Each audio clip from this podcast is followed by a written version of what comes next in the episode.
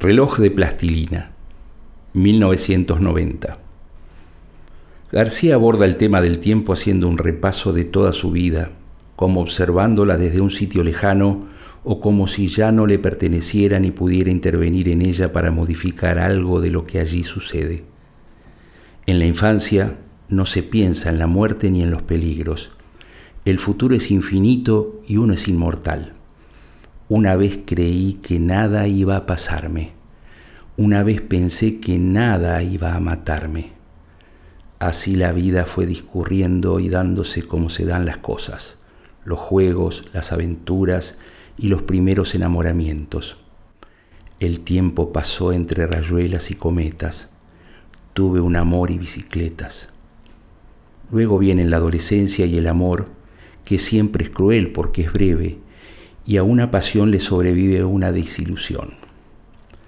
Yo te quería amar, yo te fui a buscar, quería que todo fuera eterno, se fue el amor, llegó el invierno.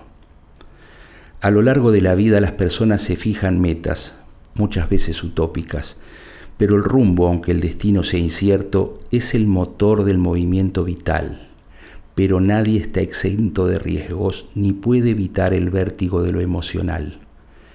Alcanzar lo interminable, rebotando en la pared, dando vueltas en el aire mientras el payaso hace la red.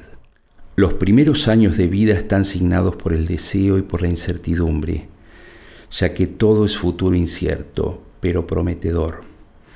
Luego, esos años de vida traen certezas poco agradables hasta que terminan siendo una acumulación que pesa en la memoria e insatisface en el porvenir, porque lo que queda es poco y uno pierde el ímpetu.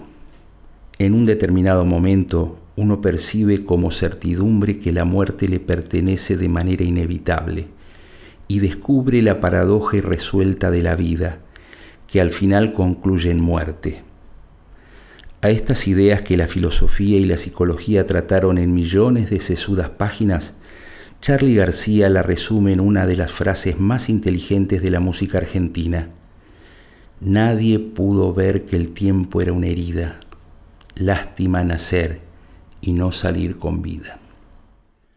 Una vez que se comprende que no se trata de una contradicción, sino de una implicación, vida y muerte se requieren, se consigue libertad para aceptarse como una continuidad circular en la que cada uno debe hacerse cargo de sí.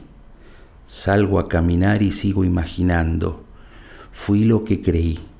Soy lo que está pasando. Intentar derrotar a la muerte es vano y fatuo. Comprenderlo es madurar para vivir y lograr que la vida nos pertenezca. Reloj de plastilina, no existes más. Si el tiempo no es amigo, no importa más. En el verso final, remedando a Aristóteles, revela el único apetito que se justifica por sí mismo. Yo solo quiero jugar.